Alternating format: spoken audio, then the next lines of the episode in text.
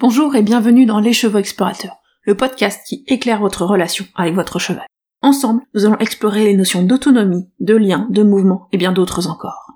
Moi, c'est Émilie, je vous accompagne dans vos interrogations, dans la découverte de nouveaux chemins, et surtout dans la construction de la relation dont vous rêvez avec votre cheval. C'est parti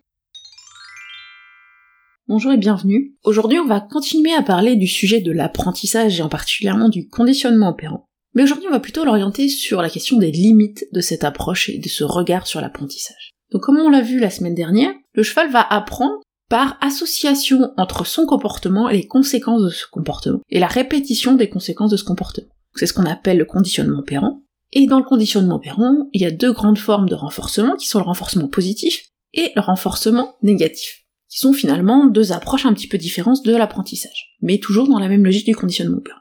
Et si vous connaissez un petit peu le sujet, vous savez aussi qu'il y a tendance à y avoir un certain débat entre les partisans du renforcement positif et les partisans du renforcement négatif, en disant toujours un petit peu que bah, sa, pratique est la meilleure. Et franchement, j'en ai ras-le-bol de ce, de ce, débat. On est tout le temps en train d'opposer ces deux pratiques, de dire qu'il y en a une qui est meilleure que l'autre, et je dois vous avouer que moi ça me gonfle un petit peu. Tout simplement parce que, à mes yeux, bah, le renforcement positif et le renforcement négatif, ça reste du conditionnement opérant, et ça veut dire qu'en fait, c'est les mêmes limites. Elles sont pas exactement les mêmes parce que ce sont pas les mêmes applications de ces limites, mais c'est la même logique derrière les limites. Et du coup, bah, je trouve ça un petit peu dommage de cibler le débat sur cette opposition-là. Qu'en fait, on peut aller beaucoup plus loin si on prend un peu de recul et si on voit que bah, finalement le problème c'est pas la différence entre R plus et R moins, c'est bien plus la connaissance des limites de nos pratiques et de cette définition par du conditionnement opérant.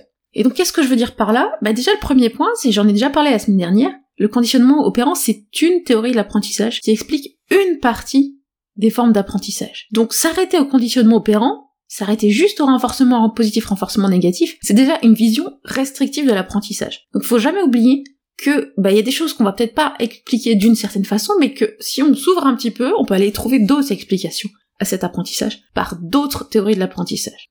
Donc premier point, évitons de s'arrêter juste au renforcement positif et au renforcement négatif, et même aux punitions. Deuxième point, pour moi il y a vraiment deux éléments clés qui indiquent les limites du conditionnement opérant. Et ces deux éléments clés sont valables, peu importe le cadran qu'on va regarder dans le conditionnement opérant. Donc je vous invite déjà là tout de suite à vous poser la question, pour vous, quelles sont les limites du conditionnement opérant de manière générale? Quels sont les points d'attention que vous allez avoir quand vous allez choisir de travailler selon cette logique-là? Quelles sont les choses qui ne sont pas expliquées par le conditionnement opérant ou qui ne sont pas prises en compte explicitement par le conditionnement opérant Donc premier point à mes yeux, déjà c'est que le conditionnement opérant, ça parle de comportement. Ok, comportement c'est ce que va faire le cheval ou l'individu. On n'oublie pas un truc quand on parle de comportement, il n'y a pas un autre point qui est important chez nous au-delà des comportements? Ouais, les émotions. Le conditionnement opérant ne prend pas du tout en compte, dans sa définition scientifique de base, les émotions. Et à mes yeux, c'est quand même un tout petit peu important, les émotions. Ce que j'ai envie, c'est quand même d'avoir un cheval heureux et épanoui dans ce qu'on fait ensemble, quoi. Peu importe comment on le fait. Donc du coup, si vraiment on reste purement en approche renforcement positif ou négatif, on est dans cette approche tout est comportement, et je vais agir sur les comportements. Bah si j'agis sur les comportements, je peux aller encourager des comportements qui sont pas forcément appréciables par le cheval. Ou des comportements qui sont appréciables, mais ça, il faut que je le prenne en compte. Et même un même comportement peut être associé à des émotions différentes. Et j'ai un petit exemple que je voulais vous proposer pour ça, c'est la notion de désensibilisation. En général, la désensibilisation à un objet, on va être de l'idée qu'on va aller renforcer un comportement qui est de l'immobilité. Ok, c'est très bien, on veut que le cheval ne réagisse pas à un objet nouveau. Mais, quand on est dans la désensibilisation, au-delà de renforcer ce comportement d'immobilité, ce qui nous tient à cœur derrière, bah, c'est l'émotion. Je veux que mon cheval soit serein vis-à-vis de cet objet nouveau. Je ne veux pas que mon cheval soit simplement immobile, je veux bien plus que ça. Et donc du coup, c'est pour ça que moi, pour moi, c'est important d'aller voir un petit peu plus loin que juste purement le comportement. Est-ce que mon cheval qui est immobile, c'est un cheval qui est serein ou est-ce que c'est juste un cheval qui est dans la puissance acquise? Est-ce que c'est juste un cheval qui a appris que la seule chose qu'on attendait de lui, même s'il a toujours peur, c'est de ne pas bouger? C'est quand même pas du tout la même chose. Un cheval en fait qui va réagir à rien du tout, est-ce que c'est vraiment un cheval sécuritaire Ou est-ce que c'est juste un cheval qui est éteint? C'est quand même vraiment pas la même chose, et c'est vraiment pas la même idée derrière. Du coup, vraiment se dire que on est capable d'enseigner des choses à nos chevaux en conditionnement opérant qui sont contraires à leur bien-être. On peut aller leur apprendre des choses qui sont contraires au bien-être de l'individu si on ne prend pas en compte les émotions et qu'on est purement sur une approche comportementale. Et ça, vous le faites en renforcement négatif, vous le faites en renforcement positif, les deux c'est possible. Il n'y a pas de l'un ou l'autre qui va le faire plus en fait. Et du coup, bah c'est quand même euh, vachement important de prendre ça en compte quand même, on l'avait un petit peu oublié au passage, mais euh, voilà, faut y penser. Et vraiment se dire d'aller plus loin que simplement cette définition comportementale. On peut parler comportement et parler signaux légers, aller observer les émotions et comment le cheval le vit, mais il faut pas oublier de le prendre en compte. Et donc vraiment, c'est un point supplémentaire important. C'est une limite du conditionnement opérant pur, et c'est quelque chose que on va vraiment avoir besoin, nous, de prendre en compte et auquel il va falloir qu'on pense, en plus, indépendamment de notre choix de pratique, de technique. Pour illustrer ces notions-là, j'avais envie de vous parler d'une approche qui est vécue par certains humains. Il y a une approche qui s'appelle l'ABA, c'est l'analyse comportementale appliquée ou Applied Behavior Analysis en anglais, c'est une approche qui applique les principes du conditionnement opérant, souvent d'ailleurs du renforcement positif, vraiment dans cette logique comportementale. Elle est utilisée, c'est chez des approches de modification comportementale chez animal, mais elle a aussi pu être utilisée euh, chez des humains. Et notamment, l'ABA est utilisée chez certaines personnes, et notamment des enfants autistes. Et si vous creusez un petit peu le sujet, vous verrez que cette approche a été critiquée par un certain nombre de personnes autistes devenues adultes qui l'avaient vécu enfant. Et ce qui va vraiment être dit, c'est que, bah oui, techniquement, sur leur comportement, ça a été efficace. Ces personnes ont appris des nouveaux comportements, ces bons comportements à l'échelle de la société. Mais en fait, bah, ces comportements-là qu'on a voulu leur apprendre, pour eux, n'étaient pas perçus comme des bons comportements. C'est-à-dire que ces comportements ne prenaient pas en compte leurs émotions et leurs besoins de personnes individuelles. Et ce que ça montre ici, c'est que vraiment, bah, la limite de cette approche comportementale, c'est qu'on cible les bons comportements selon la vision de l'éducateur. Mais la vision de l'éducateur n'est pas forcément celle qui prend réellement en compte les bons comportements selon les émotions de la personne ou de l'individu concerné. Bien sûr, les animaux ne sont pas des humains, les besoins sont différents, les pratiques sont différentes, mais ici je voulais vraiment parler du fait que bah, si on a des personnes humaines qui nous relèvent les limites d'une approche, qui euh, parlent en disant qu'il y a des souffrances qui pourraient pu être vécues vis-à-vis de cette approche qui, est pour, qui était pourtant avec une intention positive de la part des personnes qui l'ont proposée, bah, je trouve que c'est intéressant de se dire, ok, il y a des limites aux approches que j'utilise, même quand j'ai une bonne intention. Et en plus, nos animaux n'ont pas la capacité derrière de nous expliquer avec des mots leurs ressentis. Et donc pour moi, à mes yeux, en tant qu'éducateur, on a vraiment cette responsabilité de s'interroger sur nos pratiques, sur les limites de nos pratiques et de comment elles vont être reçues par l'individu sur lesquels on va aller appliquer ces, euh, ces outils d'apprentissage. Donc en résumé, premier problème que j'identifie qui est une limite du conditionnement opérant, c'est que le conditionnement opérant peut ignorer les émotions du receveur. J'ai bien dit peut. Ça ne veut pas dire qu'elle le qu'on le fait systématiquement. Ça veut dire que c'est important d'y penser. Et donc ça, c'est vraiment le premier point à prendre en compte au-delà du conditionnement opérant, peu importe nos pratiques, que ce soit du renforcement négatif ou du renforcement positif. Et ensuite, deuxième limite, deuxième problème que j'ai, que je vois moi personnellement dans le conditionnement opérant, donc on a vu d'abord qu'on avait la prise en compte des émotions de l'individu. Et le deuxième point, c'est le fait que dans le conditionnement opérant, on observe les conséquences extérieures d'un comportement.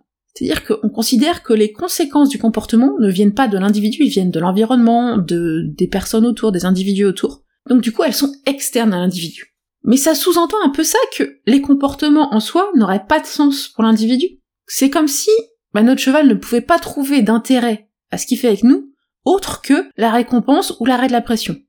C'est un peu euh, déprimant quoi quand on dit ça comme ça. Hein. C'est est-ce que vraiment on va se dire je vais jouer un truc, je vais jouer pour le plaisir de jouer, ou est-ce que je vais jouer pour la part de gâteau qui, euh, qui m'a promis de me donner ensuite? Bah, le plus souvent c'est pas pour la conséquence derrière qui est la part de gâteau, hein. c'est parce que c'est le plaisir de jouer. De la même façon, je peux aller courir, soit je peux aller courir parce que ça va me faire maigrir, ok, conséquence extérieure, mais pour certains, et courir, on va aller courir pour la sensation d'accomplissement qui est associée à la course, pour le plaisir qui est associé à la course. Et dans les deux cas, d'après vous, qu'est-ce qui est le plus motivant? C'est la conséquence externe ou c'est ce que j'y trouve moi intérieurement à ce, à ce comportement Bah oui, c'est souvent ce que je vais trouver moi de positif dans ce comportement, ce qui vient de moi et non pas de l'extérieur. Et du coup, le conditionnement, il est basé sur une validation extérieure. C'est ce qu'on appelle une motivation extrinsèque. C'est-à-dire que la source de motivation est extérieure à l'individu. Et donc là, on a un petit peu tendance à oublier que bah, nos comportements peuvent avoir du sens en soi pour nous, pour l'individu. C'est ce qu'on appelle la motivation intrinsèque. Et en plus, souvent cette motivation intrinsèque, parce que ça a du sens pour nous, les choses sont encore plus intéressantes et on va être encore plus motivé pour les choses qui ont du sens pour nous. Et donc du coup, c'est vraiment cette deuxième limite que je vois au conditionnement opérant, c'est bah, de pas forcément se dire qu'il peut y avoir des motivations intrinsèques à l'individu au comportement. Et d'ailleurs, parfois, quand on voit le débat sur le renforcement positif, sur l'utilisation de la récompense alimentaire, on a souvent cette opposition qu'on nous propose qui est oui mais moi j'ai envie de, de que mon cheval soit là pour le plaisir d'être avec moi. J'ai envie qu'il fasse les choses pour moi, pas pour la friandise. Et en fait, on voit bien ici la nuance, c'est que la friandise, c'est quelque chose qui est extrinsèque, c'est bien le conditionnement opérant, mais on va avoir tendance à l'opposer à le plaisir d'être ensemble, le faire pour moi, le vraiment le lien avec le cheval. Et ça pour moi sont des choses qui sont intrinsèques. Et du coup, bah, on est un peu en train de comparer des choux et des carottes, quoi. C'est pas la même chose. Ce sont pas des choses comparables. Et malheureusement, je vois souvent quand on me dit que je préfère qu'il fasse pour moi et pas pour la récompense, bah, c'est des personnes qui utilisent quand même aussi à côté du renforcement négatif. C'est pas le cas de tout le monde, mais c'est quand même souvent le cas. Il y a parfois de l'utilisation de renforcement négatif qui est plus ou moins consciente. Et du coup, bah en fait, ce que je me dis moi, c'est que vraiment, plaisir d'être ensemble, faire pour moi, c'est quelque chose qui est intrinsèque. Et donc c'est indépendant du fait d'utiliser une friandise, une récompense alimentaire, un stick, la pression, peu importe. Sont deux choses qui sont différentes et qui ne sont donc pas comparables. Donc c'est une même limite du conditionnement opérant en fait, que, qui ne prend pas forcément en compte ces notions-là de trouver du sens à ce qu'on fait et de sens intrinsèque à ce qu'on fait. Donc là on a quand même vu deux choses, deux points, qui sont les émotions et la motivation intrinsèque, qui sont vraiment centrale à mes yeux comme limite du conditionnement opérant, et qui s'applique, en fait, autant au renforcement positif qu'au renforcement négatif. Et du coup, bah, il n'y a pas vraiment d'intérêt d'aller dans ce débat, dans cette opposition entre les deux, parce qu'elles ont les mêmes limites. Mais ce qui se passe souvent, je trouve, c'est qu'on a tendance à, à comparer le plus mauvais d'une approche au meilleur de l'autre. J'ai tendance à comparer ce qui est super bien en renforcement positif avec ce qui est vraiment pas bien en renforcement négatif, ou ce qui est génial en renforcement négatif et euh, nul en renforcement positif. Et du coup, bah, on comporte pas forcément au même niveau. Et si on commence à creuser un petit peu, on verra qu'il y a des avantages au renforcement positif, il y en a au renforcement négatif, il y a des inconvénients au renforcement positif, il y a des inconvénients au renforcement négatif. Et globalement, bah, c'est vraiment des, des choses qui vont se rejoindre. Le type précis d'avantages et d'inconvénients va être différent, mais ça va être souvent sur la même logique. C'est-à-dire qu'il y a des avantages enfin, il y a surtout des inconvénients émotionnels au renforcement positif et au renforcement négatif. Et en fait, il y a aussi des avantages sur des émotionnels au renforcement positif et négatif, mais qui sont pas les mêmes types d'émotions qu'on va encourager d'un côté ou de l'autre. Et donc, du coup, ça, pour moi, ça sert vraiment à rien de les opposer, en fait. C'est vraiment se questionner, ben, qu'est-ce qui est pertinent? Pourquoi c'est pertinent? Et aussi pourquoi c'est pertinent pour moi? Et un truc aussi que je pense au final, pourquoi on a vraiment cette différence et cette opposition entre les deux approches, c'est que le renforcement positif, il s'est été développé plutôt récemment, dans les pratiques notamment clicker training, et qu'il s'est vraiment développé dans cette philosophie de l'écoute du cheval, du chien, de l'individu, c'était beaucoup aussi euh, développé dans l'approche canine. Et du coup, ben, on a vraiment en parallèle et directement inclus cette dynamique d'écoute de l'individu dans le renforcement positif. Alors que le renforcement négatif est utilisé depuis très longtemps, c'est très répandu, et les émotions ne sont pas toujours prises en compte. Et en fait, ça, si c'est pris en compte ou non, ça dépend énormément du pratiquant, de au-delà de la méthode, vraiment du pratiquant et de la personne qui l'utilise. Et en plus, il y a même des approches qui sont plutôt coercitives, c'est-à-dire des approches qui sont vraiment dans la contrainte, qui sont associées souvent à du renforcement négatif et de la punition positive. Et du coup, c'est un peu, ça vient un petit peu là, je pense, cette opposition, où on va avoir des pratiquants du renforcement négatif qui ont décidé de prendre en compte ces émotions, qui voient le côté négatif du renforcement positif. Et puis on voit les pratiquants du renforcement positif voient beaucoup le côté négatif du renforcement négatif. Et du coup, c'est pour moi pour ça que c'est vraiment là où il y a cette différence-là, c'est cette prise en compte des émotions dans le développement de la pratique. Et je voulais quand même mettre un point, pour moi vraiment la limite sur le renforcement négatif, c'est l'utilisation de la montée en phase. Parce que c'est vraiment quelque chose qui va très facilement aller refuser les émotions du cheval, et très facilement bah, monter dans cette dynamique de contrainte et de coercitif. Donc très clairement, personnellement, je n'aime pas du tout la montée en phase et son utilisation pour ces raisons-là, qui est la négation de la motivation intrinsèque et souvent peu de prise en compte des émotions du cheval. Mais quand même, faut quand même pas oublier qu'en renforçant positif, si on travaille purement sur le comportemental, on peut totalement passer à côté de l'émotion du cheval. Donc ce n'est pas parce que vous utilisez le renforcement positif que vous allez automatiquement être dans ce respect et cette écoute du cheval. Donc c'est vraiment important de ne pas oublier ça. C'est pas un automatique. Il faut vraiment observer comment on travaille et comment on applique ces théories. Et c'est du coup, c'est vraiment pour ça en fait que j'en ai vraiment ras-le-bol de ce débat, que j'en ai marre parce que ça, ça me gonfle, hein. Parce qu'on on vise pas au bon endroit à mes yeux. On vise des techniques, des, des pratiques, au lieu de viser des prises en compte de ce qui est important à, nos yeux en général, c'est-à-dire le côté émotionnel du cheval. Et c'est vraiment là-dessus que je pense qu'on peut vraiment aller se poser les questions. Et on verra que ce n'est pas par la technique qu'on va avoir ça, ou du moins par la définition R plus R mais par le pratiquant individuel qui va faire le choix de le prendre en compte. Et c'est pour ça que je vais pas vous dire forcément quelle pratique pouvez choisir vous. je sais laquelle est la mienne et je vous expliquerai après pourquoi. Mais que vraiment, le plus important à mes yeux, ça va être de prendre conscience des limites de nos pratiques. Toutes nos pratiques. Peu importe laquelle on a choisi. Il y a rien qui est parfait et idéal. Et c'est important bah, de toujours aller chercher est-ce que là j'ai vraiment pris en compte ce qui est important pour moi? Et du coup, bah, pour moi, pour répondre à mes propres valeurs, clairement aujourd'hui, je préfère et j'utilise le renforcement positif en grande majorité. Pourquoi? Parce que bah, ça me permet vraiment d'aller dans cette prise en compte des émotions. Parce que aussi personnellement, j'ai un vécu avec le renforcement positif, euh, pardon, avec le renforcement négatif de l'équitation classique, qui a été très dans une dynamique de contrainte et de coercition qui ne me convient pas. Donc j'ai vraiment beaucoup appris comme ça, et donc en voulant en sortir, bah, j'ai développé le renforcement positif. Mais aussi le dernier point, c'est parce que à mes yeux, le renforcement positif quand même permet d'aller chercher plus facilement la motivation intrinsèque. On va beaucoup être plus être dans une dynamique de cheval acteur, de cheval qui cherche des solutions, de cheval qui va aller proposer des choses. Donc c'est vraiment pour ça que moi j'utilise le renforcement positif. C'est l'outil que j'utilise pour accompagner mes élèves qui aient des problèmes de comportement ou pour l'éducation du cheval, parce qu'on va chercher la motivation intrinsèque. Et aussi dans les problèmes de comportement, parce qu'on est beaucoup plus dans une recherche d'émotions positives, de prise en compte de l'émotionnel, qui évite de monter sur une contrainte qui va créer un stress supplémentaire quand on a un problème de comportement. Et donc du coup, vraiment pour conclure tout ça, le débat renforcement positif, renforcement négatif, c'est pas le plus intéressant.